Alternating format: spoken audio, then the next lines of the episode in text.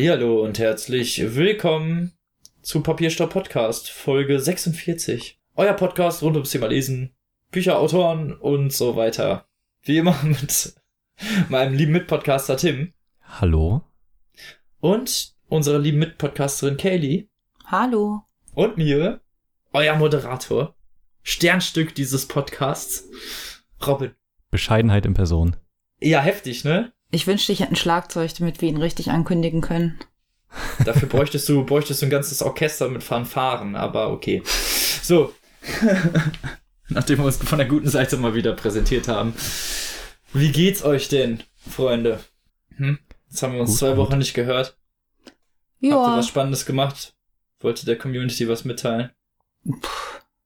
das Leben ist kacke, alles ist gemein und außerdem kommt der Winter. Nein. Ist das ein Game of Thrones Zitat?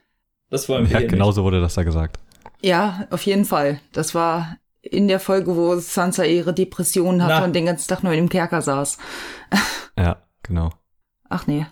Das ist, ich bin ja jetzt seit letzter Woche aus dem Urlaub wieder da, nicht. Ja, den stimmt. ich kurzerhand abbrechen musste, weil meine Gesundheit leider, leider nicht ganz so mitgespielt hat. Dann ist meine oh no, Xbox Echt? in Flammen aufgegangen gefühlt und meine Kopfhörer sind weg. Also ich bin momentan ein wenig gefrustet.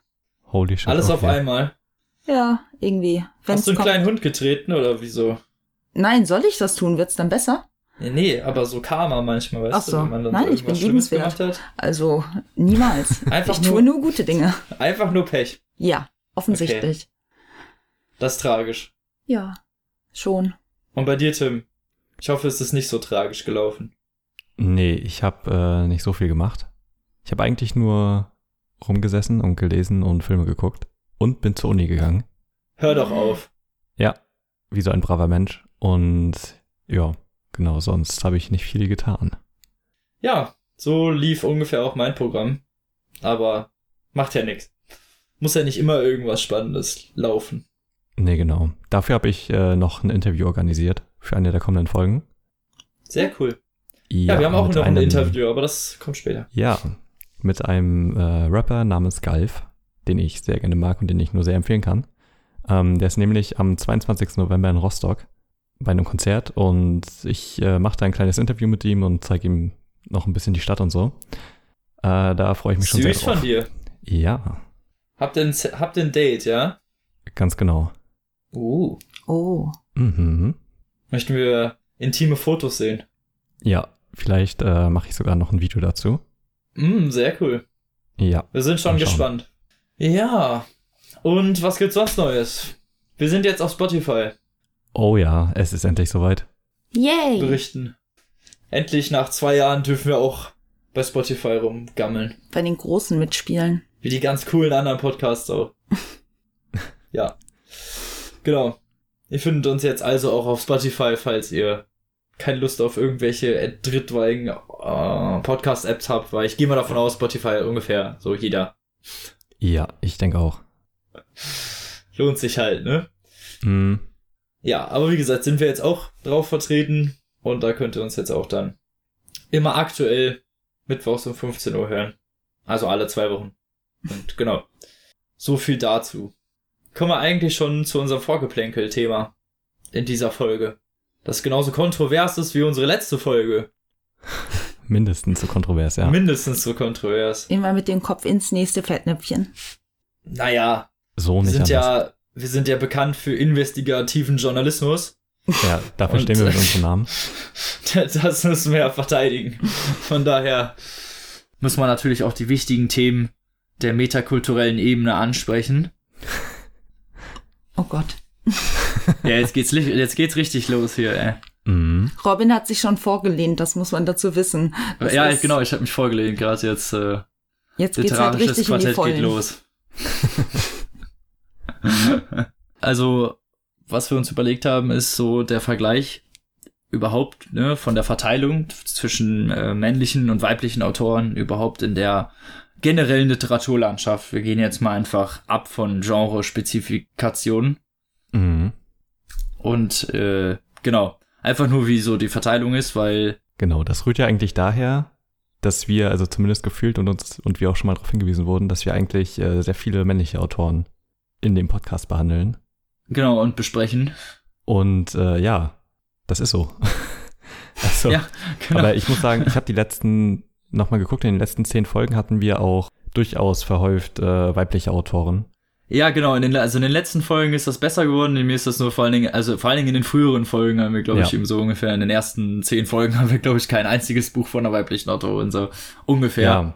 Stimmt nicht ganz, aber ist schon sehr äh, rar gesät. Aber das ist halt darum, was ja, worum es ja eigentlich geht, ist, dass das ja nicht extra von uns gemacht ist. Ne? Wir sitzen ja jetzt nicht und denken uns, okay, welches Buch Ja, besprechen genau. wir so? Jetzt haben wir das hier, das ist von einer Frau geschrieben und das hier, das ist von einem Mann geschrieben. Wir besprechen lieber das von einem, das, was von einem Mann geschrieben ist, sondern, keine Ahnung, also ich suche meine Bücher danach aus, äh, ob mich das Cover interessiert, ob mich der Klappentext interessiert und ob mich der Inhalt wohl interessieren könnte.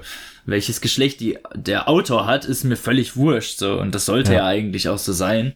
Weil, keine Ahnung, das als Kriterium zu setzen, finde ich, ist ja auch irgendwie dann, also, Ja, halt als. Kriterium Also- zu setzen, unbedingt einen Mann oder eine Frau zu lesen, ist, finde ich ja auch irgendwie wieder. Sexistisch in irgendeiner Weise, weil, ja, weil man dann halt wieder das extra hervorhebt. Wenn das per, per Zwang läuft, dann ist es ja auch irgendwie blöd. Egal in welche Richtung jetzt, ne? Also ob wir uns jetzt, wir jetzt sagen würden, wir, wir, wir besprechen nur Männer oder ob jetzt andere sagen, sie besprechen nur weibliche Autorinnen, so, das ist im Generellen halt doof. Die Frage ist ja, sollte man äh, einen, einen Ausgleich, also einen wirklich echten Ausgleich machen? Sollten wir dann halt gucken, ob wir dann wirklich 50-50 haben so oder sollte man oder sollte man halt 50-50 lieber ist bei uns jetzt sowieso schwer umzusetzen, wenn wir ja gut, Bücher jetzt ab, haben. ich meinte dann, sagen wir mal, wir würden uns ein Stichdatum se- setzen, ab nächstem Jahr machen wir das nur noch ausgeglichen. Würdet Mhm. ihr das für, für einen Schritt äh, in die richtige Richtung halten? Ja, ich weiß nicht. Also es soll ja auch nicht erzwungen sein. Ja, genau, das meine Also, ich. und- Also ist ja, ist ja. Ja. auch nur eine Frage. Ich meine, ich wollte nur eure, eure Meinung dazu mal hören. Was sagt denn Katie dazu? Du warst bis jetzt eher ruhig. Das äh, ist nicht gut. Das ist nicht gut.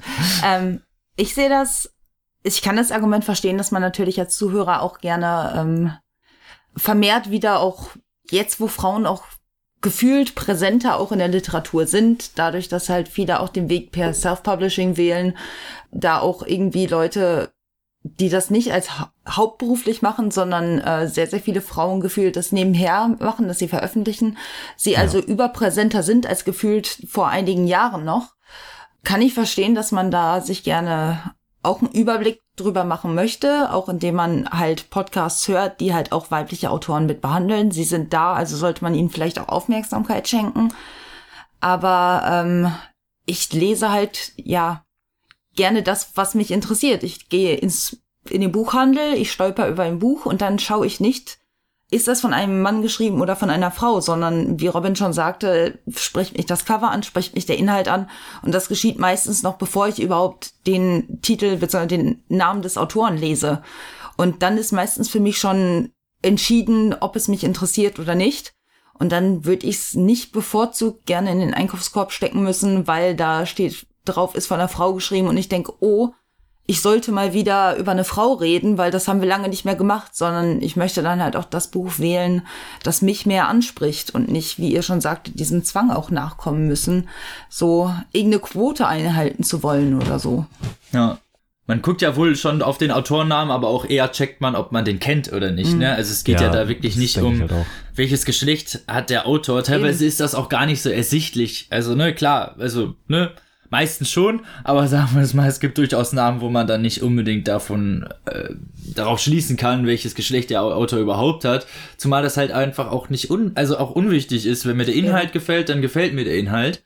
Was mir in den letzten Jahren halt negativ so ein bisschen aufgefallen ist, ist, dass viele, ja, Bücher, sagen wir mal, die großes Medien, die große Medienaufmerksamkeit generiert haben und von Frauen geschrieben sind, oft so feministische Bücher sind, sowas wie ähm, Der Reporter Markt, Vox, so ähm, alles Sachen, die ja ich, ich will nicht unbedingt feministisch sagen, weil das stimmt nicht. Ich habe die Bücher auch gelesen, ich finde die jetzt nicht unbedingt feministisch oder die Gabe, was auch immer, ne? Also das hatten wir auch Ja, aber vorgestellt. feministisch, Ähm, feministisch zu sein ist nichts nicht schlechtes, ja? Also, Nein, nein, das, das wollte ich überhaupt nicht damit sagen, sondern einfach, dass es darauf erpicht ist, dass die Autorin eine Frau ist. Versteht ihr, was ich meine? Das ist, Mhm.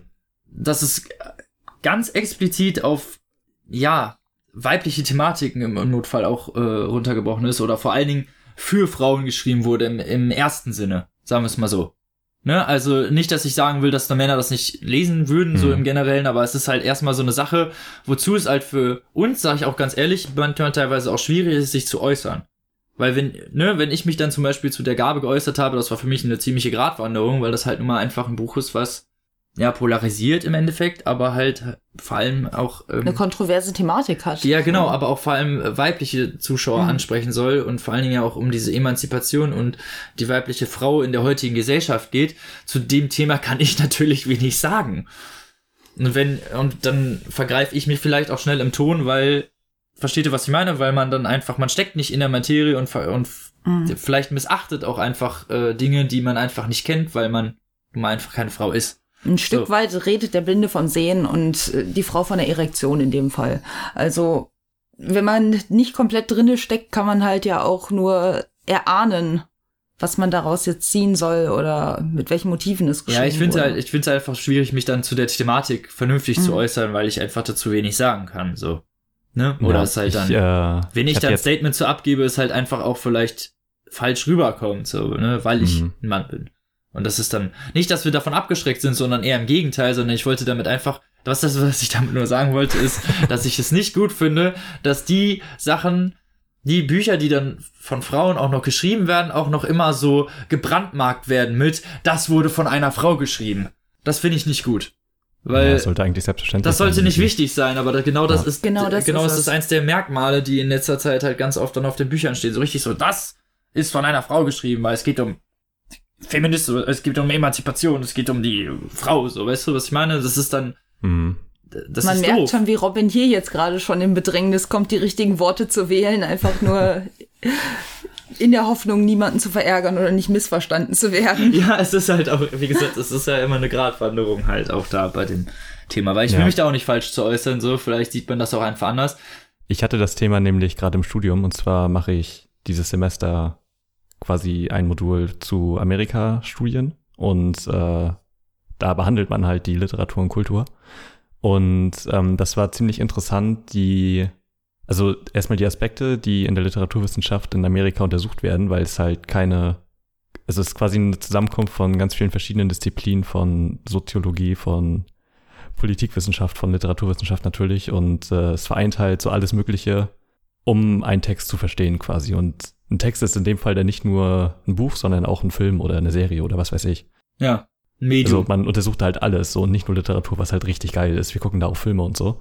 Ich musste einen Vortrag halten über Sieben und Insomnia. Oh, geil. Oh. Richtig nice gut, einfach. Das ist natürlich echt korrekt. ähm, und äh, wir hatten da die Geschichte vom ja, Feminismus in der Literatur im Prinzip. Und zwar war es halt ganz lange so, dass es bis in die 60er Jahre hin ja einen festen Kanon gab. Äh, den gibt's in Deutschland auch quasi. Das ist im Prinzip Literatur, von der Leute entscheiden, dass sie lesenswert ist. Mhm. Ja, was man dann halt in der Schule behandelt, was man im Fernsehen behandelt und was weiß ich. Also, das ist halt so ein fester Satz von Literatur, die man gelesen haben muss quasi. Und das waren ja. sehr lange Zeit einfach nur alte weiße Männer. Okay. Das war halt einfach so. Das, also Frauen wurden quasi so komplett ignoriert. Da gab's dann halt Matt Allan Poe und Ernest Hemingway und Arthur Miller und Tennessee Williams und was weiß ich aber halt kaum Frauen, ja. Und äh, in den 60er Jahren stand dann halt eine Debatte darum, dass das doch auch geändert werden soll, dass auch schwule Autoren oder lesbische Autoren oder äh, überhaupt weibliche Autoren äh, halt darin Einzug halten sollen. Und ähm, daraufhin gab es dann eine komplett neue Welle an ja, Frauen und Männern, die sich halt vergangener weiblicher Literatur gewidmet haben und ja. zu ergründen, was jetzt noch äh, in den Kanon mit aufgenommen werden sollte und so. Und es ist halt noch. Was da, was wirklich, damals einfach aus dem Kanon rausgefallen ist, weil. Ja, weil es einfach ignoriert ja, die wurde. vorige Garde einfach dem nicht zugestimmt ja. hat oder das nicht genau. als wichtig einer betrachtet hat. Genau. Und ähm, das war halt ganz lange Zeit einfach so. Dass es halt kaum weibliche Autoren geschafft haben, überhaupt was zu veröffentlichen oder von der Öffentlichkeit wahrgenommen zu werden. Geschweige denn mhm. von der Wissenschaft. Und äh, das hat sich halt erst wirklich in den letzten Jahren geändert. Und ähm, könnte halt mit ist auch schon schlimmer eigentlich, ne? Wie lange ja, das dauert. auf jeden dann. Fall. Auf jeden Fall. Ähm, es gab halt verschiedene Wellen von Feminismus, von der Emanzipation natürlich, angefangen mit dem Wahlrecht für Frauen, bis hin denn zur Diskussion über äh, dass sie ja noch mehr Rechte kriegen, also halt einfach die Gleichstellung. Und die dritte Welle ist dann im Prinzip die, also das jetzt einfach die komplette Gleichstellung sein soll, in der wir uns jetzt gerade befinden vom Feminismus. Und mhm. innerhalb des Feminismus gibt es ja auch verschiedene Strömungen. Es ist alles ein bisschen schwer zu, zu durchschauen. Aber ich finde, äh, eine ziemlich gute Definition hat Bell Hook gegeben von Feminismus. Und zwar, dass Feminismus soll das Ende von Sexismus sein. Und zwar von, oder generell der Unterdrückung ja. von Rassismus und überhaupt alles im Prinzip. Ja, und ähm, es gab eine interessante, einen interessanten Punkt, äh, den wir da besprochen haben, und zwar von einem, das war, ich glaube, das war ein Essay oder so, wo wir das Problem behandelt haben von weiblicher, also von Sisterhood ist so ein Begriff, dass Frauen untereinander zusammenhalten, weil sie ja alle gleich sind, so, aber dann gab es halt viele farbige Autorinnen, also die es halt einfach anders sahen. Ja, weil das war ja auch nochmal ja. ein extra Problem quasi, was dazu kam in Amerika. ähm, dass Ach da nicht okay. nur weiße Frauen Anerkennung bekommen haben, sondern auch äh, farbige Frauen. Die hatten dann so einen Dialog quasi und äh, die weiße Frau hat gesagt, ja, und wir sind doch alle gleich. Und die farbige hat dann gesagt, ähm, ja, aber was siehst du denn, wenn du dich im Spiegel betrachtest? Sagt die Frau, äh, ja, eine, eine Frau. So, und sie sagt, ja, aber ich sehe eine schwarze Frau. Ich bin jeden Tag damit konfrontiert, dass ich anders bin, weil das halt der Norm, die Norm in der Gesellschaft ist so. Und der Autor hat dann daraufhin reflektiert und war quasi so schockiert über seinen Gedanken, dass wenn er sich im Spiegel sieht, sieht er halt einen Menschen. Ja, also als weißer Mann bist du halt quasi geschlechtslos, du hast keine Rasse, äh, weil mhm. man halt in einer patriarchalen Gesellschaft lebt. Du hast ein und, Label, ja klar. Ja, gut, okay, genau. stimmt. Und das ist halt, das ist halt übelst die krasse Erkenntnis, finde ich. Und ähm, mhm. sollte man sich vor Augen halten. So, das ist halt, dass dieses Bild eigentlich jeder von sich haben sollte. Und nicht nur weiße Männer. Ja, stimmt. Ja, genau das halt, ne? Also das, das ist ja die Unterdrückung, ist ja auch schon krass. Darum geht's ja, also es geht ja hier um. Ja, ja, klar, ähm, aber also. Aber die Verteilung deswegen, ist ja immer noch so, man sieht das ja auch immer noch. Also ich muss ja, also ja, es geht absolut. jetzt hier vor allem um Gegenwartsliteratur und äh, so, dass, dass da, da ist ja nicht, da ist ja, ist ja schon richtig, dass man sich beschwert, weil es ist wirklich so, dass halt doch durchaus mehr männliche Autoren so im. Ja, zumindest in dem Bereich, in dem wir halt lesen. Ja, genau. Es ist auch so, also im allgemeinen Feuilleton, glaube ich, werden, werden mehr Männer besprochen. So, das ist halt, ich mhm. weiß nicht, woran das liegt. Ich weiß nicht, wo der Fehler ist. Also es wird hundertprozentig nicht so sein, dass Männer generell bessere Bücher schreiben als Frauen. So. Nee, auf keinen Fall. Das denke so, ich auch. Äh, das könnte höchstens daran liegen, dass die Verlage sagen, wir veröffentlichen das nicht oder es ist uninteressant für uns. Das ist, also, das ist das Einzige, was ich mir wirklich vorstellen könnte. Ich, ich, ich kann mir nicht vorstellen, dass, äh, weil so der allgemeine Leser interessiert sich da überhaupt nicht für das Geschlecht des Autors. Ja. Ja. Also, das ist für mich nicht jemanden, der eine Leser ausmacht. Nee, ich denke auch, dass das Problem weiter oben ist.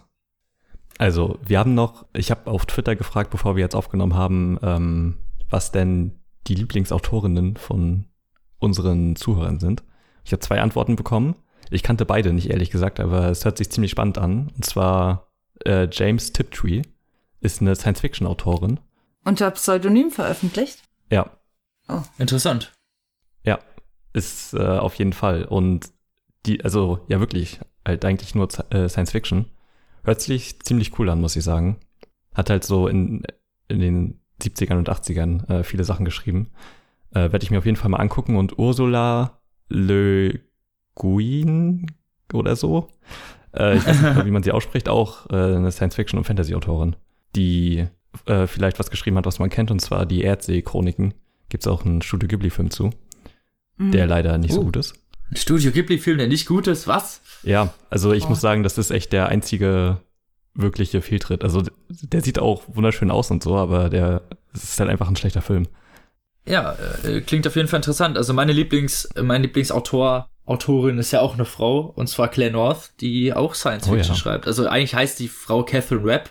Und das ist mhm. nur ihr, ihr Science-Fiction-Pseudonym, aber das macht sie bei vielen Büchern. Also ich glaube, diese Pseudonym-Geschichte bei ihr ist nur, um zu trennen, in welchem Genre sie gerade In welchem Genre sie gerade schreibt, genau. Okay.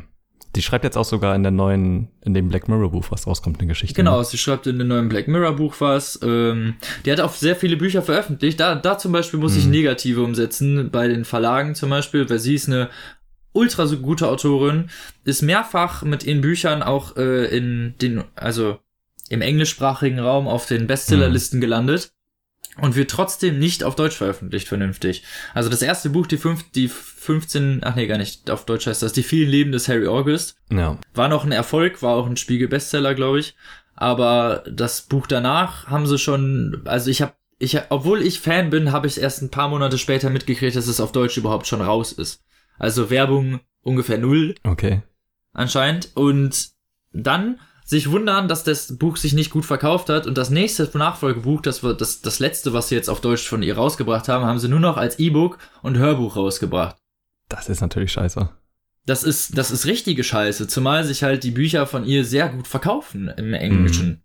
Ich verstehe nicht, warum man das dann halt nicht übersetzt und dann vielleicht mal vernünftig Werbung schaltet dafür und halt ein bisschen Marketinggeld dafür ausgibt, so damit das auch vernünftig fluppt, ne? Und dann würde das halt auch vernünftig laufen, weil keine Ahnung. Da ist es zum Beispiel, also da regt es mich zum Beispiel auf. Also da würde ich zum Beispiel auch behaupten, dass es ist wäre eine Unterstellung, wenn ich jetzt sagen würde, dass äh, wenn jetzt ein Mann da stehen würde, dass das dann anders laufen würde. Da Das fragt man ich sich nicht. tatsächlich, ob sie nicht, wenn sie unter Pseudonym veröffentlicht hätte, es, also unter einem männlichen Ja, genau. Pseudonym, ob es da nicht tatsächlich dann einen Unterschied gegeben hätte, auch was die Bewerbung angeht und was, ja, das Feedback Mhm. vom Verlag angeht.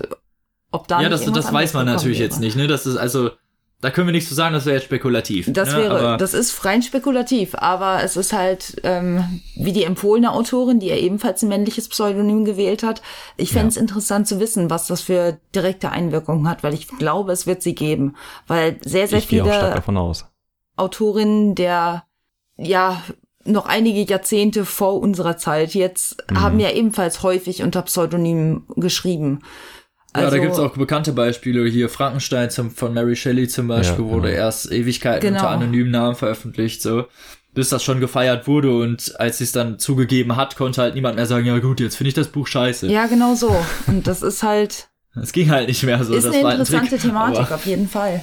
Ja, das ist dann, man weiß es halt nicht, ne? Ähm, Und genau das ist halt, aber das finde ich schade, so, ne? So, wenn, Hm. wenn man sowas sieht, vor allen Dingen in so Sci-Fi-Bereich, wo ja schon wirklich sehr wenige weibliche Autoren einfach veröffentlicht sind. Also wenn man mal so vor allen Dingen im Sci-Fi-Dingens durch die Regale geht, dann Ja, sieht man eigentlich fast keine Frau.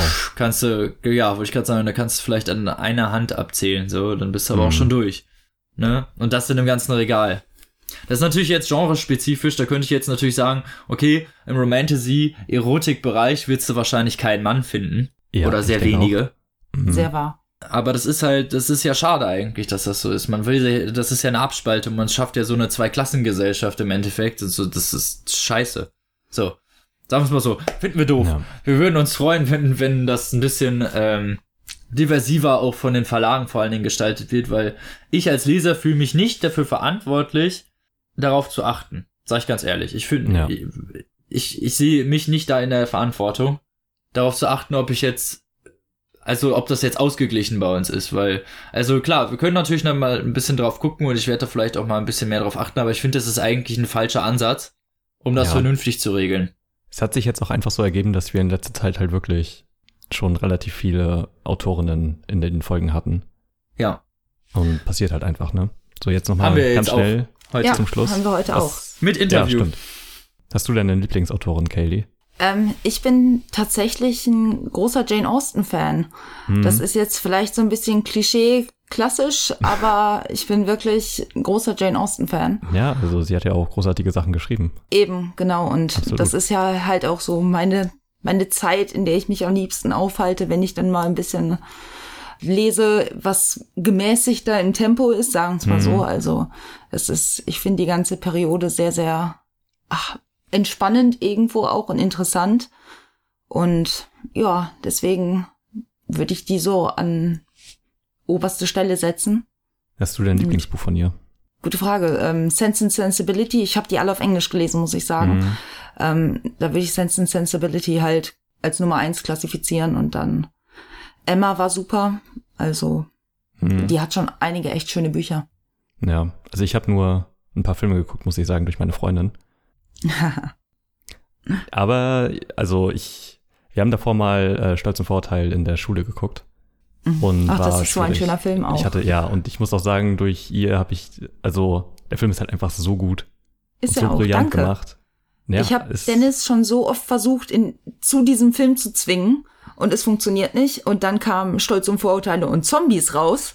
Und ich habe ihn halt versucht, zu diesem Crap. Film zu zwingen. Der ist richtiger Crap, aber wir stehen auf Trash.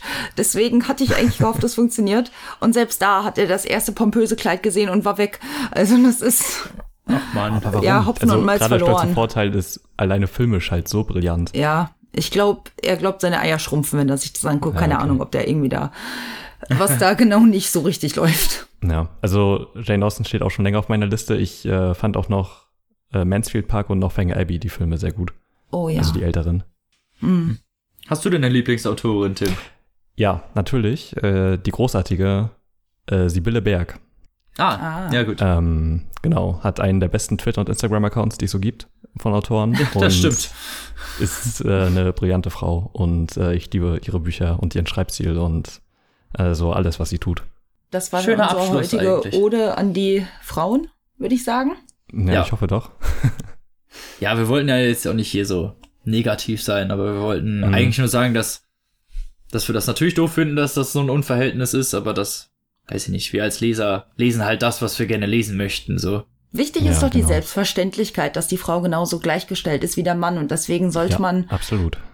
davon ausgehen, dass jemand eine Frau theoretisch genauso gerne lesen würde wie ein Mann und es sich bei uns einfach, ich würde auch sagen, genreisch begründet, ein bisschen in die männliche Riege verschiebt. Das ist Ja, gar das nicht würde mal. ich auch sagen. Also, wie gesagt, ich denke mal Bücherblogs, die sich halt ausschließlich mit oder sehr viel mit Romantasy und Allgemein dieses ganze romantische Erotik Genre. und so beschäftigen, werden wahrscheinlich auch halt nur weibliche Autoren führen. Das ist halt auch ganz normal, so im Endeffekt. Ja. Aber es ist, ja. Wie gesagt, das, was reinkommt, lesen wir halt so. Und ähm, wir würden uns halt freuen, wenn es ein bisschen diversiver wäre, vor allen Dingen in den Genres, wir es lesen. Wäre doch super, wenn noch mehr Leute unter Tims Tweet kommentieren würden, damit wir noch ein paar mehr Autorinnen haben. Und vielleicht findet man ja dann irgendwas davon bald im Podcast Ja, wieder. unbedingt. Genau. Ja, wir machen mal irgendwas. Aber es ist halt, ähm, wir wollten nur, ich wollte nur sagen, wir wollen das jetzt nicht per Zwang irgendwie machen und wir Nein. wollen das uns jetzt Finde nicht ich auch irgendwie vernünftig. auf die Ich Dinge schreiben, weil das, ich finde, das ist der falsche lassen. Ansatz. So. Auf jeden Fall. Genau.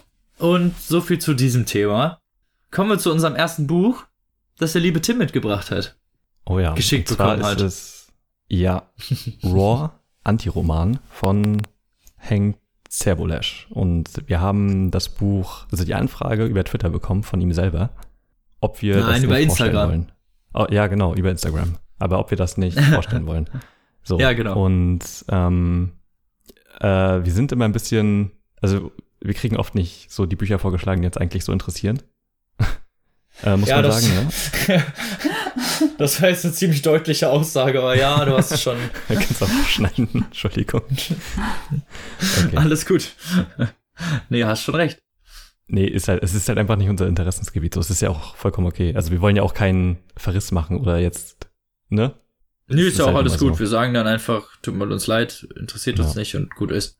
Genau. Und was mich dann aufmerksam gemacht hat, du äh, bist ja hier der Hauptverantwortliche für den Instagram-Account und hast mich ja gefragt, oder wir sind dann nochmal durchgegangen, die Anfragen, und dass er so Bezug auf Rap nimmt irgendwie.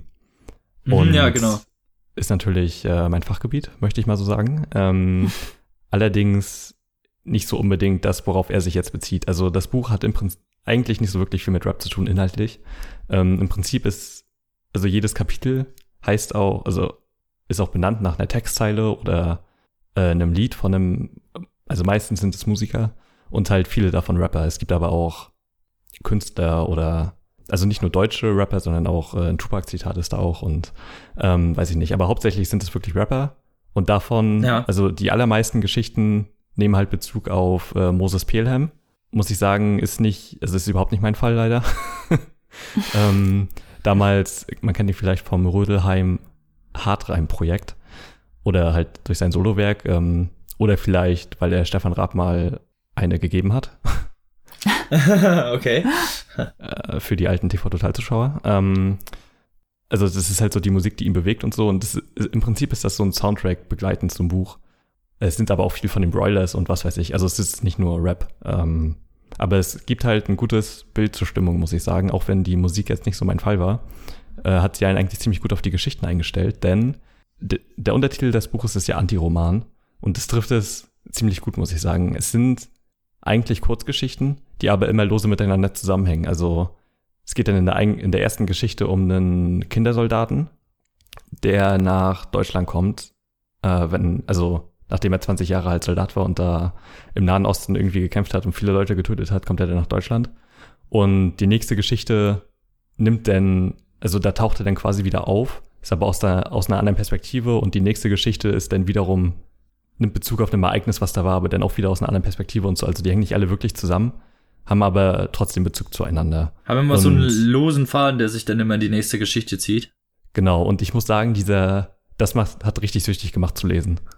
Ich fand das irgendwie, ich fand dieses Konzept voll geil, weil du halt die ganze Zeit aufmerksam geblieben bist, um die Geschichte wiederum zu verstehen. Ja, weil, also es ist auch durchaus wichtig, was denn in der Geschichte davor passiert ist, dass du dir so die Namen oder die Geschehnisse ansatzweise merkst, um die nachfolgenden Geschichten zu verstehen oder halt auch noch besser verstehen zu können, sag ich mal.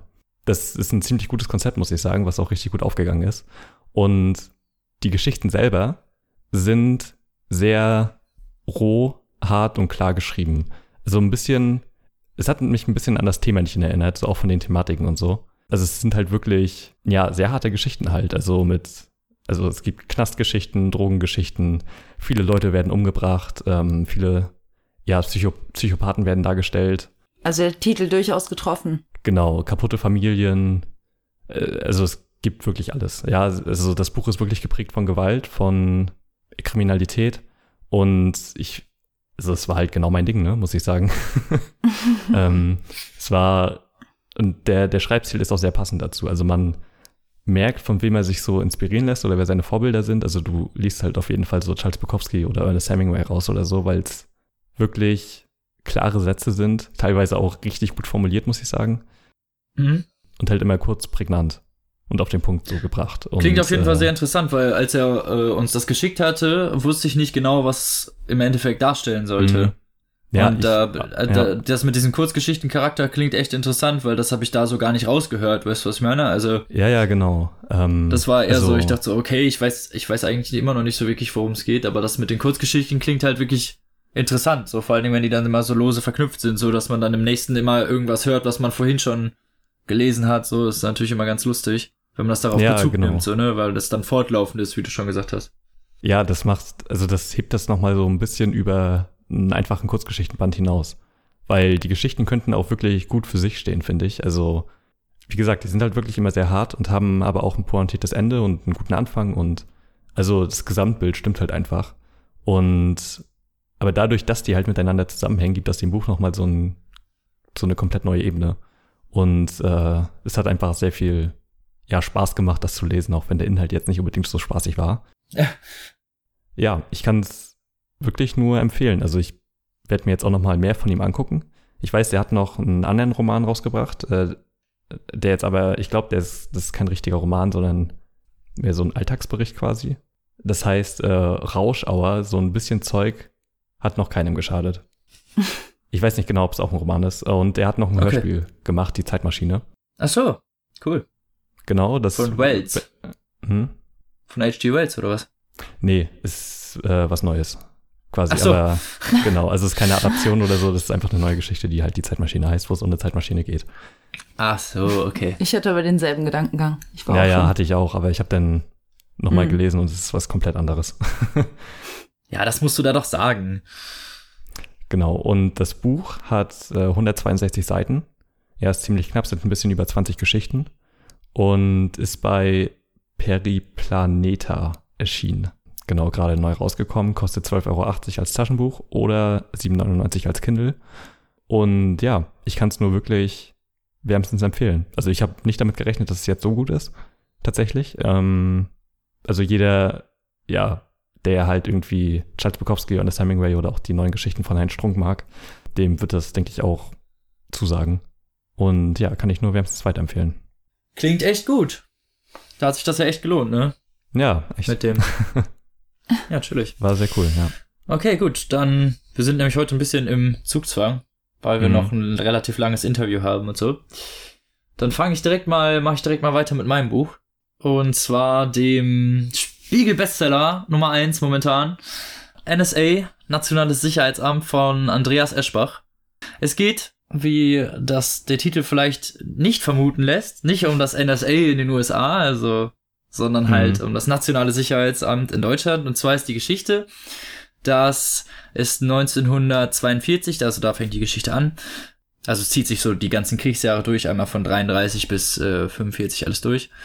Aber es beginnt 42, sagen wir so, und es gibt Computer, es gibt Handys, ähm, es gibt sowas wie Internet und ja, alles wurde schon erfunden, sozusagen. Also diese, die ganzen Mittel, die wir heutzutage haben, also zumindest was die Computertechnik angeht, sind auch schon damals präsent. Natürlich jetzt nicht in der mhm. Art, wie wir sie heute haben, sondern alles irgendwie leicht verändert. Genau, in, die Geschichte beginnt damit, dass das NSA, das ist, äh, also das war ist eigentlich eine Behörde, die so weitergeführt wurde in das Nazi-Regime mit rein, was eigentlich damals zu Kaiserzeiten dafür da zuständig war, das sogenannte Weltnetz zu überprüfen, was halt so damals auch Telegramme und sowas, ne, womit man noch so diese Telegrafen verschickt hat und sowas.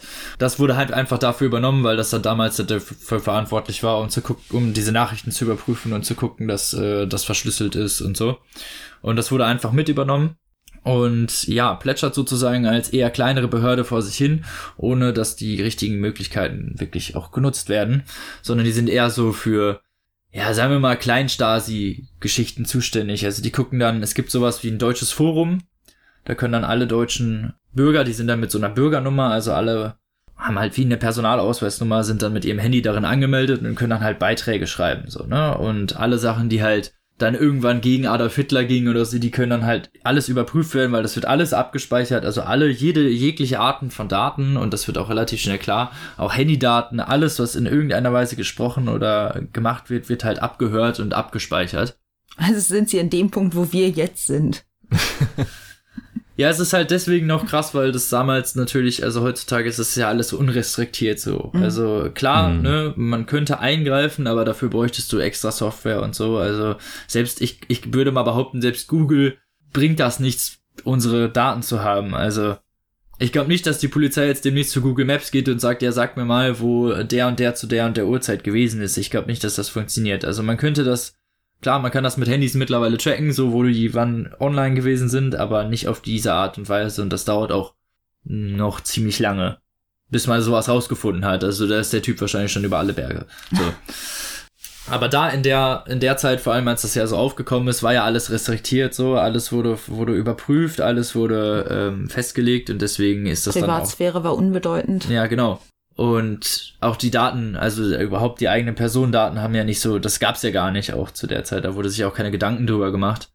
Ja, zumindest äh, können die sich alle in diesem Forum anmelden und dieses NSA ist halt da, da vor allem für zuständig, diese Foren zu überprüfen und auch ausländische Foren und so und zu gucken, wer ist Unruhestifter, ne? Also theoretisch politische Gefangene zu nehmen, die halt gegen das, sich das, ge sich gegen das Nazi-Regime stellen.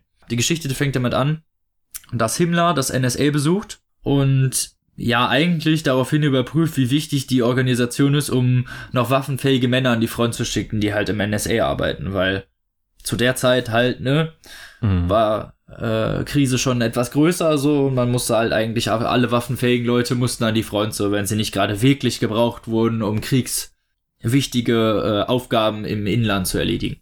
Und während dieser Vorführung wird relativ schnell klar, was dieses NSA alles kann. Und zwar ähm, folgt das Buch der Programmsteckerin größtenteils äh, Helene Bodenkamm. Das ist so unsere Protagonistin und auch eigentlich so der Stern so dieses Buchs eigentlich und ähm, auch der Sympathieträger des Buchs und sie ist Programmsteckerin, so nennt man die Programmiererin. Oh. Und sie sitzt da und soll Programme, also so ein Programm schreiben, äh, live während der Himmler da sitzt und zwar auf Anforderungen sozusagen hin. Ne? Die hat ihre Strickmuster und so, wie das heutzutage auch ist. Mhm. Und da sind auch ab und zu mal so ein paar Programmzeilen drin. Also das ist, ja, ja, also verändert das SQL, wenn man es genau nimmt, auf Deutsch. Relativ simpel noch. Für den Informatiker. Ja. Genau. ähm, zumindest stellt sich während des Gesprächs halt raus, dass das NSA halt alle Daten in irgendeiner Weise sammeln kann und auch zu Tabellen zusammenführen kann. Das geht sogar so weit, weil nämlich zu der Zeit auch das Bargeld schon abgeschafft wurde. Es gibt kein Bargeld mehr, alle Leute müssen mit einer Karte bezahlen. Das heißt, man kann jede, jeden, jeden Einkauf, jeden Menschen wieder zuordnen. Und in diesem Fall machen sie dann halt einen Test und zeigen Himmler halt, ähm, was sie mit den Daten anfangen können. Und dann möchte, naja, also wird geguckt, wie viele Kalorien äh, ein Haushalt verbraucht, wie viele Leute in einem Haushalt leben und wie viele Kalorien pro Person verbraucht werden. Und dann wird eine Mistbilanz gesucht. Und dann stellt sich halt raus, okay, in dem einen Haushalt leben halt mehr Leute, als halt eigentlich angegeben sind. Heißt, die haben Oh, krass. Mhm. Mehr Mäuler zu stopfen, Leute als sie versteckt. angeben. Genau, die haben mehr Leute Mäuler zu stopfen als angestrebt, so. Und können damit live, während sie noch das Programm stricken sozusagen oder ihm das gezeigt haben, ähm, schickt Himmler ein SS-Team äh, in dieses Haus rein und das ist in Amsterdam. Er will das auch extra so im Ausland machen, also die können auch auf Server in, äh, in anderen Ländern zugreifen.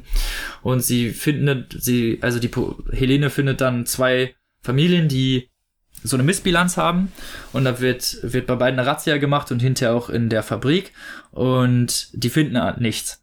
Und dann wird äh, im NSA rufen die den Bauplan dieses Gebäudes auf und können sehen, dass ein Raum größer sein sollte, als er eigentlich ist. Krass. Und können sogar die Grundrisse abrufen Oh die, der Gebäude und können dann äh, in diesem Zuge nehmen sie Otto und Anne Frank und noch eine ganze Menge anderer fest. Also das ist Okay. da sind immer wieder historische Persönlichkeiten, die ähm, auftauchen und oft mit Hilfe der Computer früher gefasst werden, als sie eigentlich gefasst wurden. Da Mhm. komme ich aber noch zu. So, lange Rede, kurzer Sinn. Damit haben sie sich natürlich unentbehrlich gemacht für den Krieg, weil sie jetzt gezeigt haben, okay, wir können, sie können halt ja die Torpedierer des Systems finden, die Leute, die halt andere verstecken, vor allem Juden natürlich.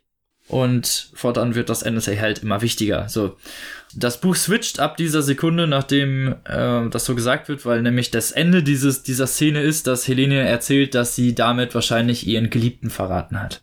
So, und ab dieser Sekunde, obwohl das halt so ein krasser Twist ist, wird dann zurückgedreht in die Retrospektive, also nicht in die Retrospektive, sondern es wird ähm, ja in der Vergangenheit erzählt und zwar so äh, der Werdegang von Helene, wie sie so äh, im Abitur, wie sie ähm, in der Schule klargekommen ist, wie das ganze Regime auch so sich ja in den, in den kindlichen Alltag mit eingemischt hat und wie diese Propaganda auch die Gehirne der jungen Leute eigentlich infiltriert. Da gibt's eine recht interessante Geschichte, weil sie hat eine Schulfreundin Ruth, Ruth oder so, ich weiß nicht genau, wie man es aussprechen soll. Deutsch, sitzt, Ruth. Ruth, Die gute Ruth. die, die Ruth, die sitzt, ähm, die sind immer so gut zusammen befreundet und dann kommt das ja mit den Juden und die müssen dann halt irgendwann hinten sitzen und von der Ruth kommt raus, dass sie halt anscheinend äh, ihr Großvater ein assimilierter Jude ist und deswegen muss sie halt auch auf die hintere Bank und verschwindet halt irgendwann. Also das ist so das erste Mal, dass sie halt so damit wirklich in Berührung kommt.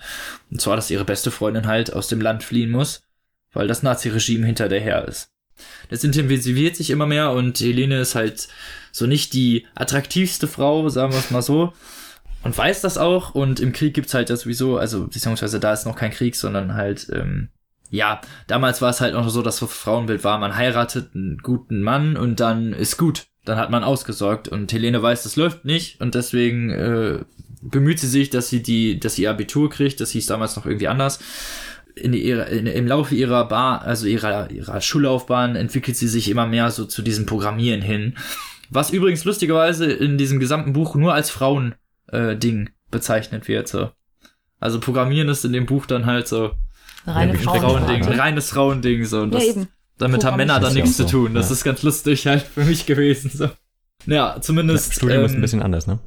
ja, ich wollte gerade sagen, die Praxis sieht ein bisschen anders aus, aber lassen wir das mal dahingestellt sein. Zumindest ähm, hat sie dann ihr Obermatura, kann aber nicht studieren, weil sie dafür nicht gut genug ist und wird halt dann relativ schnell vom NSA abgeworben. Und es wird relativ schnell klar, dass sie wirklich richtig gut ist darin. Die kann richtig gute Programme schreiben, die kann die, diese, diese Datensilos auf eine Art und Weise nutzen, wie das halt alle anderen gar nicht können. Also die anderen kratzen nur an der Oberfläche, während sie halt wirklich in der Materie drinsteckt. Okay. Und eines Tages lernt sie mit ihrer Freundin Marie auf einem Volksfest äh, einen jungen Mann namens Arthur kennen. Der nämlich einen Geschichtsaufsatz verfasst darüber, was passiert wäre, wenn 1842 Charles Babbage seine Analytic-Maschine nicht erfunden hätte und sie damals halt, äh, sie zu der Zeit noch keine Computer gehabt hätten. Er glaubt nämlich lustigerweise, dass dann Hitler nicht an die Macht gekommen wäre. Haha, Naivling. Hm. Das ist ganz witzig. Und ähm, das Interessante an dieser Theorie ist, dass die stimmt. Also es gab wirklich, Charles Babbage hat wirklich 1842 eine Analytic-Maschine gebaut, die nach heutigen Standardmaßen einen modernen Computer darstellt, Turing berechenbar, nennt man sowas auch. Echt? Ja, mit Ach, zwei heftig. Gegenstimmen oder drei äh, nicht gebaut worden. Krass. 100 Jahre früher. Das hätte wirklich passieren können. Und das ist so knapp geschichtlich gesehen, dass das schon fast. Also, das ist richtig gruselig. Als du mir das erstmal davon erzählt hast, ich habe da so lange noch drüber nachgegrübelt, ne? Das hat mich so lange Das beschäftigt. heftig, ja. Bin erstmal nach Hause gekommen und erstmal, weißt du was?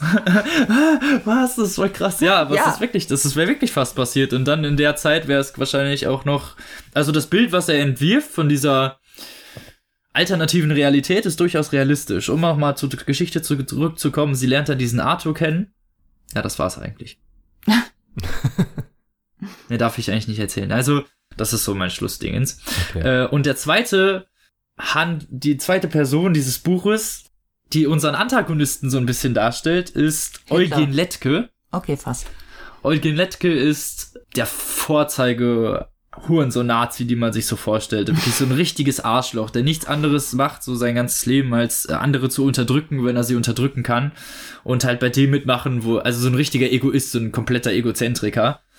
Der nur guckt, so dass er selber am besten wegkommt und auch das Nazi-Regime in diesem Fall eher nutzt, einfach um sich eine Machtposition zu ergaunern, die er eigentlich so nicht hätte kriegen dürfen. Hm. Aber so mit diesem ganzen Nazi-Zeug an sich hat er gar nichts zu tun. Das ist eigentlich eher so ein, ja, so ein schmieriger Typ halt, der halt geguckt, dass er irgendwo durch sich schlängelt irgendwie. Mama hatte mich nicht lieb, also kompensiere ich das jetzt, indem ich anderen auf die Füße trete. Ja, so Oh, ein bisschen, aber seine Menschen. Mutter ist so, die ist so über, über krass bei ihm so, also der wohnt mit, äh, Oh. mit 30 auch immer noch irgendwie bei der und seine Mutter ist halt so überfürsorglich und äh, sein Vater war halt ein Kriegsheld und das hält sie ihm halt auch immer so vor und das ist, das, deswegen ist er wahrscheinlich auch so ein bisschen bescheuert geworden, weil sie dies, ihm das immer gesagt hat, so, ja, du bist der Sohn eines gefallenen Kriegshelden, so, das kannst du dir nicht gefallen lassen, ne? und das ist natürlich was, was dann so seinen egozentrischen eh schon Kern natürlich noch gefüttert hat, so. Also ein Vorzeigenazist. Ähm, Eugen Lettkes Leben ist eigentlich nur darauf ausgerichtet, er wurde nämlich als Jugendlicher in, von seinen Freunden auf den Dachboden gelockt und haben sie Strip-Poker gespielt mit gezinkten Karten, so, und ein paar Mädchen. Und im Endeffekt stand er natürlich als einziger nackt da, so, und alle anderen haben vielleicht ein Teil ausgezogen, so, und war das halt, äh, es war, es war ein makaberer Spaß. Aber Eugen Lettke macht danach nichts anderes, also er, er gaunert sich dann halt einen Job bei der NSA auch, der arbeitet auch.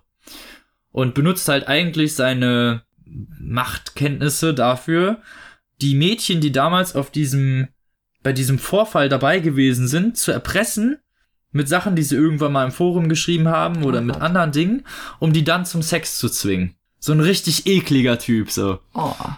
Aber auch so richtig auf richtig eklige Weise, ihn macht das halt richtig an, wenn die so leiden und das so richtig schlecht finden und so. Und es ist ziemlich heftig zu lesen. Also ein richtig ekliger Typ so. Ich will nicht zu viel verraten, aber sagen wir es mal so. Helene ist moralisch für dieses ganze, für diese ganze Geschichte nicht unbedingt so geeignet, weil natürlich auch irgendwann rauskommt, dass irgendwas mit diesem, also, dass die Juden verschwinden und irgendwie nicht wiederkommen, das ist natürlich schon irgendwie seltsam. Sie merkt halt, dass sie eigentlich dafür verantwortlich ist, dass viele Leute deportiert werden und es geht vor allem so um ihren äh, Sinneswandel und wie sich das Ganze dann noch weiter ausführt und zu Ende führt und so, das müsst ihr dann selbst lesen. In dem 800 Seiten langen Werk. Ja, aber es bietet ja auch durchaus genug Stoff, um diese Länge zu rechtfertigen, ne? Ja, ich hoffe, ich habe jetzt nicht zu viel gelabert. Äh, ich glaube schon. Aber es ist halt ein echt ein cooles Buch. Mir hat Spaß gemacht zu lesen. Es hat einen interessanten Sprachstil. Vor allem die Charaktere werden gut und interessant ähm, dem Leser präsentiert. Man ist schnell in der Geschichte. Es ist äh, fokussiert auf die Geschichte selbst. Also es ist, es geht recht rasant voran, trotz der 800 Seiten. Also man hat durchaus viel Geschichte. Es ist wenig bla bla, plemplem nebenher. Wie halt oft bei Stephen King, der dann erstmal noch 200 Ja. Seiten durch die Gegend strotzt und noch mit 50 Charakteren reden muss, die dann total deep sind. So, das passiert da nicht. Ja, erstmal 200 Seiten Staudamm bauen. Richtig gut. Ja, es ist so durchaus sehr fokussiert auf seine mhm. Geschichte, äh, trotzdem immer so auf kleine Details fokussiert, die das Ganze lebendig machen. Also es hat lebendig gewirkt, aber durchaus so, dass es vorangeht. War schön, ist gut zu lesen. Ich kann es nur empfehlen, wirklich, das zu lesen. Ja. Äh, 800 Seiten sind viel. Gibst du es mir mit? Ich will das auch gerne jetzt lesen. Kann ich machen. Das hört sich wirklich Ähm, richtig gut an. Ja, es ist Ja, wirklich, das es ist- ist wirklich richtig genial. Äh, macht total viel Spaß zu lesen, kostet 22,90. Äh, ich habe es vom Bass der Lübbe Verlag übrigens als Rezensionsexemplar bekommen. Vielen Dank an der Stelle nochmal, das habe ich vorhin vergessen. Mhm. Nicht, dass ich das vergesse. Aber es macht auf jeden Fall, also das Buch ist unglaublich genial und halt auch wirklich ein bisschen, ja, ich will nicht sagen gruselig, aber schon so, weil es, also Ich es hätte wirklich fast passieren gruselig. können. Also, Ja, also Das durch, durch ja- dieses Wissen, dass das, äh, Eben.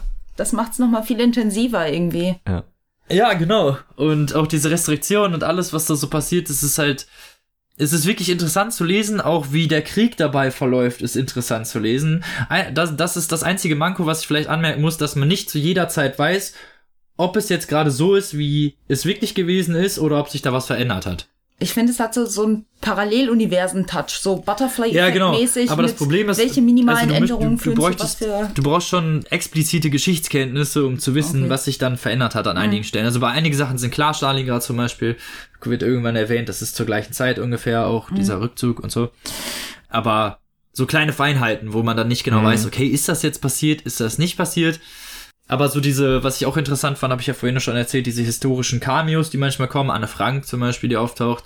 Ähm, ja, Das Schlimme ist- Sophie Scholl wird auch gefasst, so. Also es gibt äh, mehrere geschichtliche Cameo-Auftritte, von denen man auch nicht genau weiß, ob sie denn so waren. Wir hatten ja schon vorher drüber gesprochen, aber das ist jedes Mal, wenn das Buch wieder Thema wird, so jetzt bin ich jedes Mal wieder total platt irgendwie. Also so bedrückt könnte man fast sagen. Ja, es ist auch schon, also es ist schon krass. Also es ist auch schon, hinterlässt einen bitteren Nachgeschmack, Ja, könnte man sagen. Die Thematik an sich ist ja eh schon heikel und unangenehm fühlt es sich auch an, aber wenn das jetzt, wenn man überlegt, wie das noch schlimmer hätte werden können, Ja, genau. das kann man jetzt auch so nicht Und es sagen. ist halt dann schon, es ist halt auf jeden Fall schon knapper, also, äh, also es war auf jeden Fall schon knapp. Also Es wäre wirklich fast passiert, dass die Computer Mhm. da schon erfunden worden wären und dann hätte man zu der Zeit zumindest, sagen wir mal, in der Art das schon haben können. ja, wir hatten genug, also es ist durchaus realistisch. ist halt schon. Ja, genau. Aber jetzt reicht's auch. So, äh, kommen wir nämlich jetzt mal zu deinem Buch, liebe Kaylee. Ja, genau. Ähm, wir haben ja gleich einen Großauftritt der iCats bei uns theoretisch im Podcast gehabt. Äh, mit Kerstin Vielstädte, die zum Interview bei uns war. Wir haben das Audiobuch auf Spotify, habe ich mir zuallererst angehört. Ähm, dann, ja, das ist halt, es ist genial. Man muss halt den Kinosound würdigen. Dann natürlich das Buch noch gelesen, das Frau Kerstin Vielstädte uns persönlich zur Verfügung gestellt hat, mit wunderschöner Widmung. Und ja, da musste das natürlich auch seinen Weg jetzt in den Podcast finden. Und ich würde mal sagen, wir leiten das ganze Thema auch mal mit dem entsprechenden äh, Trailer ein zu Genau. der ganzen iCats, zu dem ganzen iCats Franchise. Und ich würde mal sagen, das spielen wir euch jetzt zuerst ab. Kamikaze. Rasanter Katzenkrimi mit bissigem Humor. Katzenagentin Indy ermittelt zu den deutschen Bauskandalen. Das geht Maulwurf Sumo entschieden zu weit. Der skrupellose Bauunternehmer schickt ihr seine Rattenarmee auf den Hals. Die Katze muss weg. Die tapfere Agentin verschwindet spurlos. Sie erwacht in einer Tierversuchsanstalt. Dort testet das Militär neue Drogen an ihr aus, um den perfekten Kämpfer zu erschaffen. Krank vor Sorge macht sich Indys Bruder Ian auf die Suche nach ihr. Gemeinsam mit IT-Spezialist Maxim gelingt es ihm, einen kodierten Hinweis zu entschlüsseln. Kann das Team die Gefangene befreien und ihr Geheimwissen um den Berliner Großflughafen und Stuttgart 21 weitergeben? Genau, da habt ihr schon mal einen ersten Eindruck kriegen können. Was gibt es noch zu erzählen? Ähm, direkt zu Anfang, wir befinden uns auf tierischem Terrain, könnte man sagen. Wie der Name schon vermuten lässt, iCats, unsere Protagonisten sind gleich zwei Katzen, das Geschwisterpaar Ian und Indy, ihres Zeichens Maine Coon Katzen. Ich bin ein riesen Maine Coon Fan, deswegen ich schon mal voll gehypt. Ja, sehr flauschig. Du musst wissen, das sind riesige Katzen. Riesig. Genau, das sind so Hundekatzen, so Elefantenkatzen, Mhm. riesige Katzen. Ja, die werden schon mal so vier, fünf Kilo schwer. Das Vier, ist schon- fünf Kilo, meine haben vier, fünf Kilo, die werden zehn, zwölf Kilo, mein Lieber. Oh, das, sind, okay. das sind fette Ja, also das sind richtige. Wenn die sich nachts in dein Gesicht legen, dann bist du aber platt. Ähm, Und auch unsere sonstigen ja, Begleiter während der Geschichte sind alles Tiere. Wir befinden uns also im Fabelhaften, könnte man sagen, aber in einer ungepa äh, ja, in einer ungewöhnlichen Kombination mit Agenten, Krimi, Thriller. So in diesem Genre könnte Ja. man das ansiedeln. Es ist sehr, sehr vielfältig, deswegen finde ich den Stempel Katzenkrimi alleine wird der Sache gar nicht gerecht.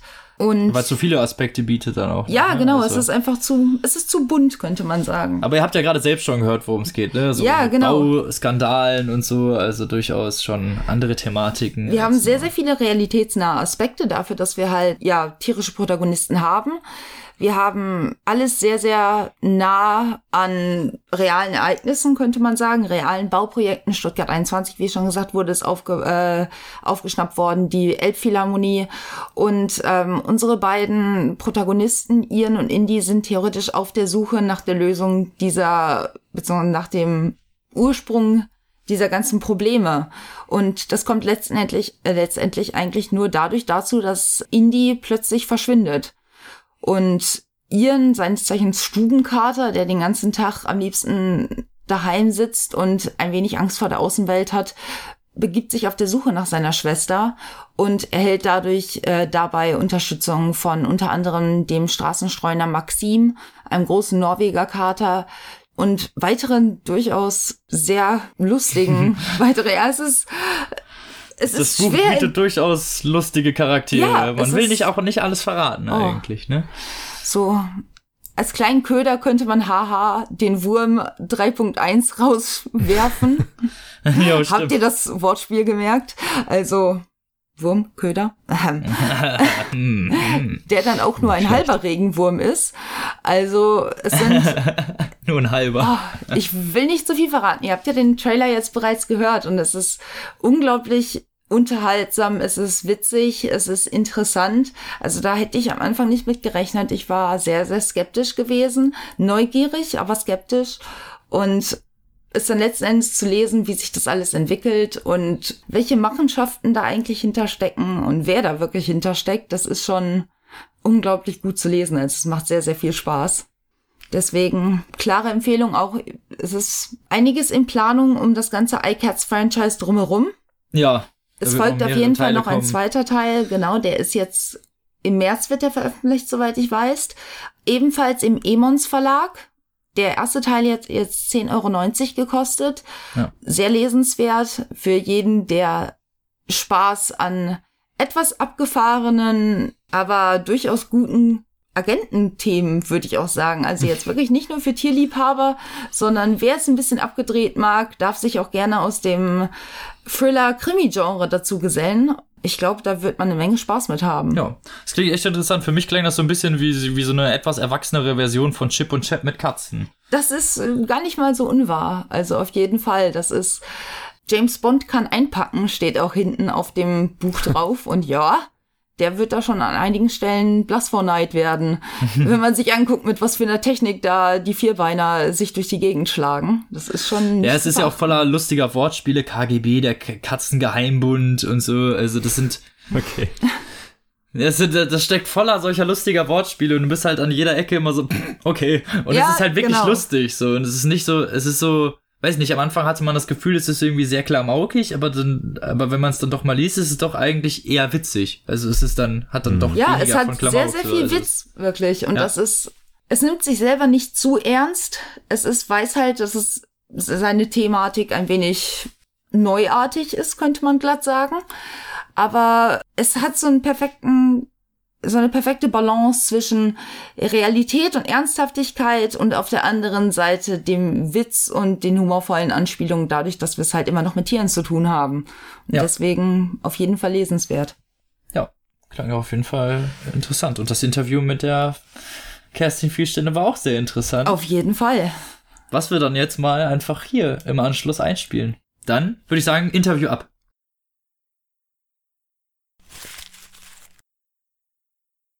Äh, Hallihallo, Freunde, und willkommen zum versprochenen Interview mit Kerstin Vielstede.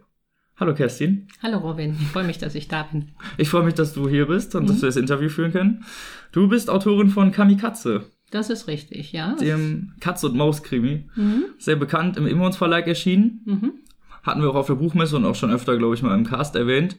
Ja, genau. Und dann stelle ich mal die erste Standardfrage, die wir sonst immer stellen. Und zwar, wie bist du so zum Schreiben gekommen und so, so überhaupt zu deinem Buch? Hast du schon öfter vorher geschrieben oder äh, war das jetzt so das erste Mal. Ja, das war ein absoluter Kaltstart, kann man sagen. Ich habe mir zwei Katzen angeschafft gegen alle Widerstände der Familie. Und eine davon äh, war völlig von äh, allen Sinnen äh, verlassen und die hat ständig versucht, sich umzubringen. Und das hat mich so mitgenommen, dass ich äh, überlegt habe, äh, was ist mit dieser Katze los? Äh, warum tut die das? Gibt es depressive Katzen überhaupt? Weil ich kannte mich mit den Tieren überhaupt noch nicht richtig aus. Ja, klar. Und äh, dann habe ich versucht, mich in ihre Sicht äh, hineinzuversetzen, warum sie also äh, immer wieder in der Tierklinik gelandet ist auf Leben und Tod.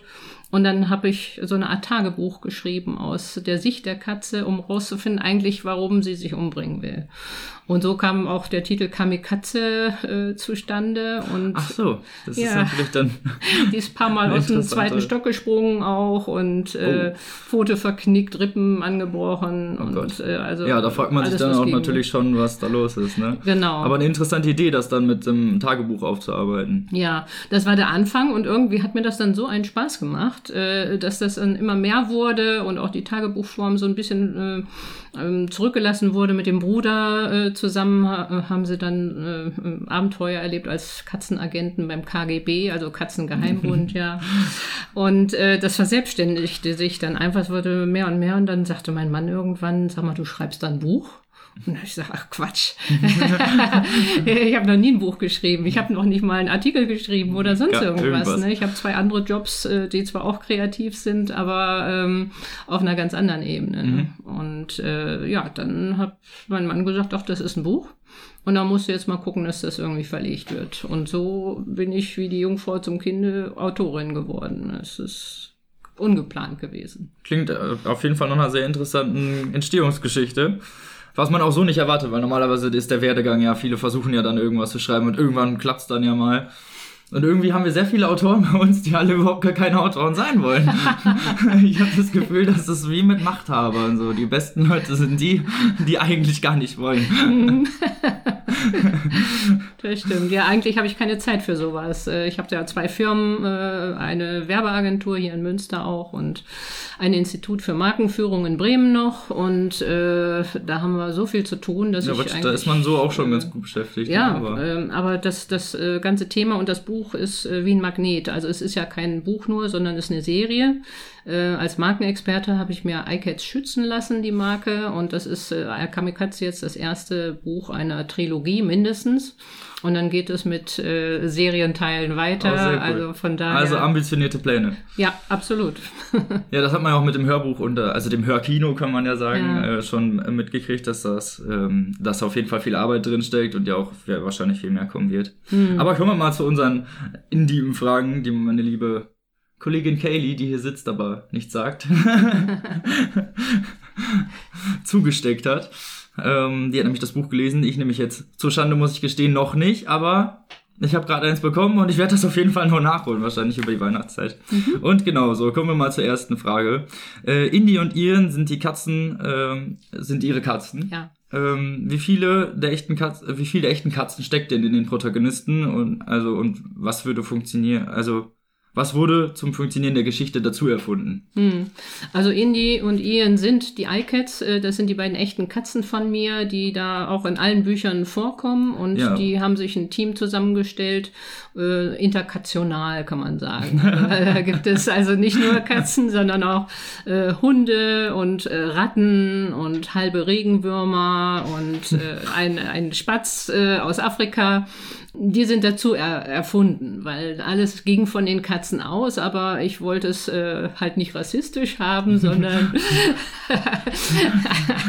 also, eigentlich die Nahrungskette kann man sagen. Mhm. Ne? So, jeder frisst jeden und eigentlich äh, bekämpfen die sich untereinander, aber äh, durch ihre Kooperation und Zuneigung sind sie letztlich dann doch stärker als das Böse, was sie bekämpfen.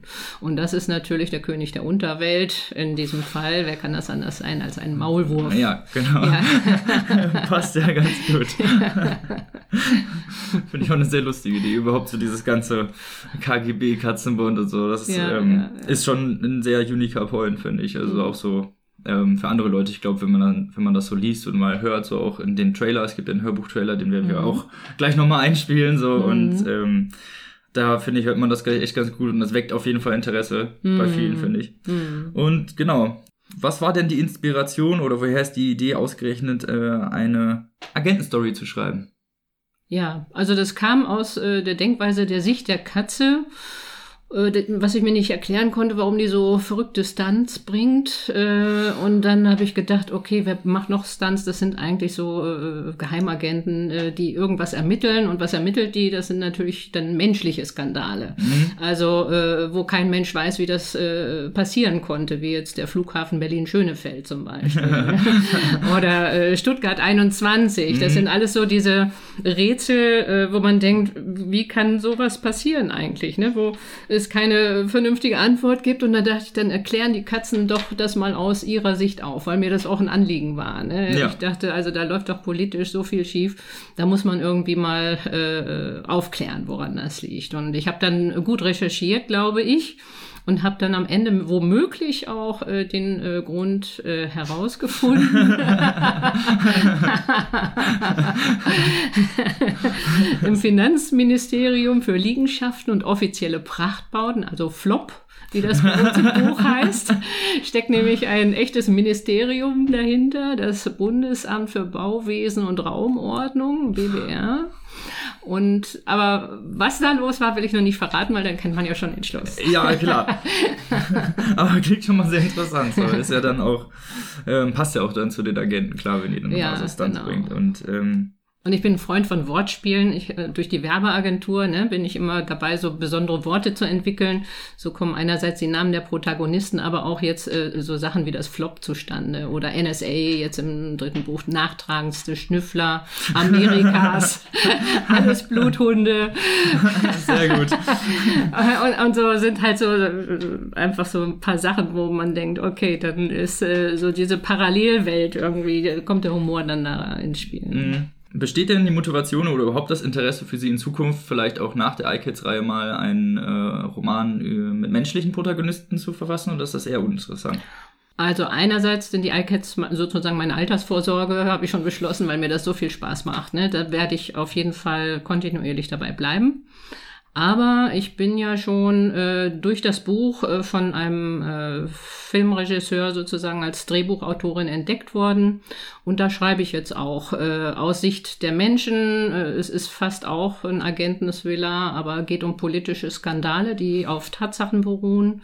Ein Bestseller-Buch und der Autor ist mit im Team. Ähm, und Oh. da, ja, das äh, wird also faktenbasiert, beginnt in der Vergangenheit und äh, wird in der Zukunft enden wahrscheinlich, auch über unsere politische Situation hier.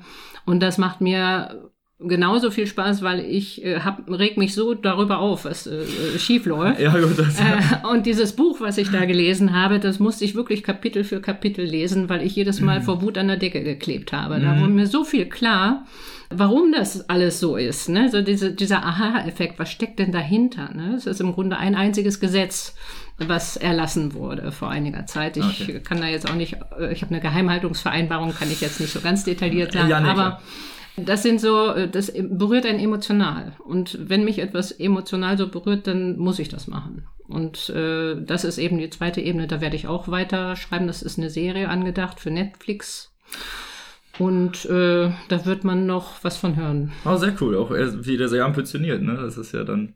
Ja, ich habe auch gesagt, ich weiß gar nicht, ob ich das kann.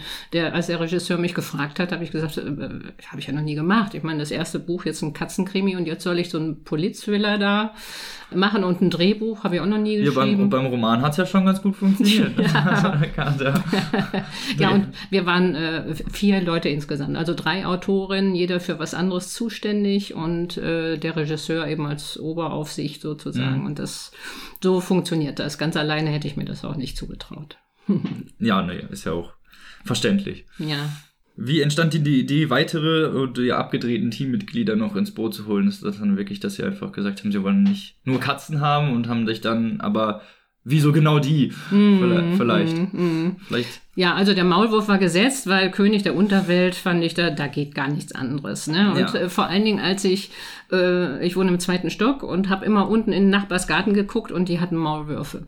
Und Ah. ich habe mich so amüsiert, die haben alles versucht, wirklich alles, um diesen Maulwurf auszurotten oder zu vertreiben oder Herr zu werden. Und es, es war wirklich, also mindestens zwei Jahre lang ha haben sie festgestellt, äh, also der Maulwurf, dem ist nicht beizukommen. Ne? Nee, Und so macht, ich was er will. das ist äh, wie das Verbrechen ja auch, ne? Das Verbrechen ist unausrottbar und äh, dann habe ich gedacht, okay, das war die Gegenpolseite und auf der Teamseite wollte ich einfach ein Team mit möglichst vielen Konflikten haben. Äh, das heißt äh, Hund und Katze, Katze und Maus, äh, Vogel und Regenwurm, äh, also alles, was sich gegenseitig frisst Ah, alles und äh, ja genau. genau und ähm, diese Kuschelseite und hab mich lieb liegt mir nicht so. Ich habe immer mehr so äh, Reibungen ganz gern, wenn sich die aber dann äh, positiv auflösen zu so einem höheren, besseren Ganzen. Und Das ist das, was ich auch mit interkationalem Team vorhin meinte, ne? so dass eigentlich alle Feinde sind, aber trotzdem äh, sich total vertrauen am Ende und dann gemeinsam irgendwie was äh, Besonderes schaffen, äh, um das Gute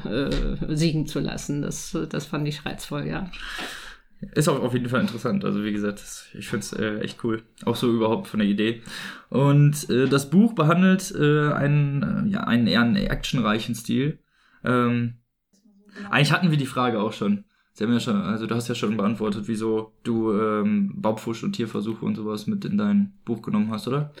Ja, also die politischen Aspekte und Tierversuche sowieso, das ist einfach alles, was mich aufregt, ist da drin. Ne? Das Ja. was da jetzt so ganz gut reingepasst hat, bis hin zu über Wohnungsnot in Berlin, ne? dass da die Obdachlosen unterirdisch äh, ausweichen müssen. So. Und äh, also das wird sich auch wie ein roter Faden äh, durch alles äh, durchziehen, so zum Beispiel Waterboarding bei der NSA jetzt im äh, zweiten Buch. Ne? Oh, krass. ja, da, richtig hardcore, ne? Also für einen Katzenkrimi schon scharf an der Grenze, ne, fand ich. Aber äh, dann habe ich gedacht, nee, mache ich jetzt doch. Äh, habe ich dann auch immer einen schönen Film. Waterboarding heißt ja nasses Brett, ne? Also Wasserbrett. Habe ich Brettnässer genannt. Äh, und dann die Bluthunde mal so richtig vorgeführt. Ähm, ja, also das sind einfach so Anlässe, wo ich sage, das muss mal zur Sprache gebracht werden. Und ich finde das viel besser, als wenn man mit einem, einem erhobenen Zeigefinger mal so sagt, so, nee, und so geht das ja gar nicht und du, du, äh, dieses äh, Nebensächliche. Und aber so, dass man äh, mit einem Lachen eigentlich stockt und denkt, ach du Schande, ne? Das ist ja doch so, oh, okay. Das finde ich böse. gut, äh, weil das bleibt einem meines Erachtens viel länger im Gedächtnis, als wenn dann irgendwie einer predigt und sagt, so musst du das machen oder die haben Schuld und so. Das äh, finde ich, äh, also ist nicht mein Stil so. Ne? Hat ja dann auch nochmal einen Realitätsbezug auch nochmal. Also so ein, so ein zwar eher etwas mit bitterem Nachgeschmack, aber das ist ja das, was halt auch irgendwie ein Buch ausmacht. Ich meine, das, wenn Bücher Friede, Feuer, Eierkuchen wären, wäre es ja langweilig. So, ne? Ja, ja, das bringt auch ein bisschen Tiefe da rein. ne? Genau. Ich hatte vorhin schon gesagt, dass so dieses oberflächliche Katzenbelustigungsding war mir nicht genug irgendwie, obwohl ich natürlich äh, die Katzen als Ursache habe, aber ich wollte da auch ein bisschen mehr Tiefe reinbringen. Also dieses fabelhafte, wie du vorhin sagtest, ne, das ist äh, so, ein- so ein Learning auch dabei. Die Katzenperspektive ist eine ganz- ganz andere. Wenn man sich da reinversetzt, dann sieht man plötzlich die Handlungen auch der Menschen in einem ganz anderen Licht ne? und hat selber so einen Aha-Effekt. Äh, Und das, äh, dadurch lerne ich ja im Prinzip selber auch noch mit. Ne? Ja, klar. Mhm. Ja, interessant. Auf jeden Fall. Und wann können wir denn mit dem zweiten Teil rechnen? Ja, also ist jetzt gerade im Layout. Äh, der Emons Verlag hat gleich äh, nach einer Woche äh, von Kamikaze gesagt, lass mal das zweite Buch unterschreiben.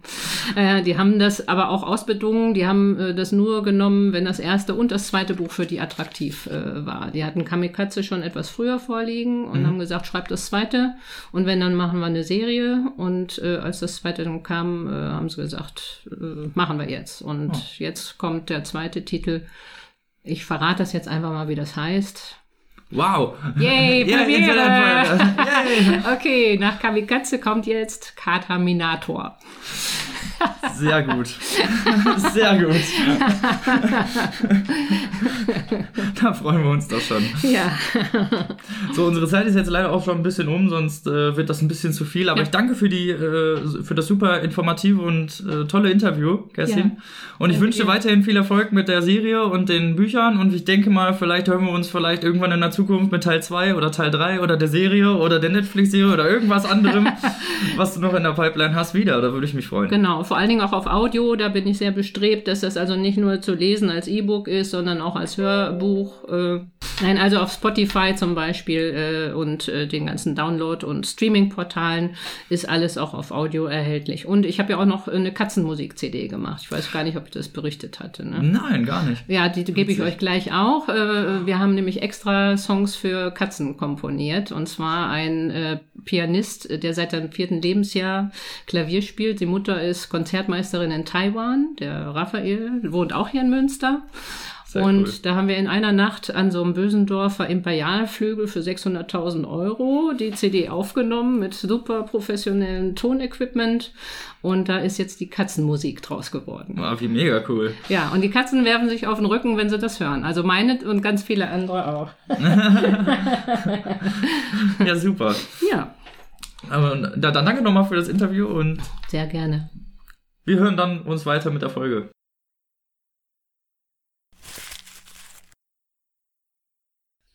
Ja, das war ein sehr tolles Interview. Auf jeden Fall. Hat echt Spaß gemacht. War sehr schön, Kerstin da zu haben. Ja. Vielen Dank nochmal, Kerstin, falls du das gerade hörst.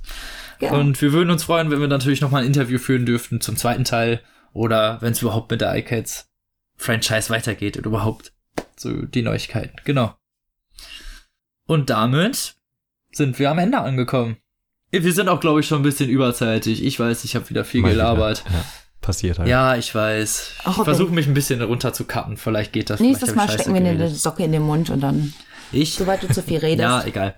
Komm. Ähm, und genau, damit wünschen wir euch bis äh, übernächste Woche ein paar schöne Tage und lest was Gutes. Bis dahin, tschüssi. Tschüss. Tschüss.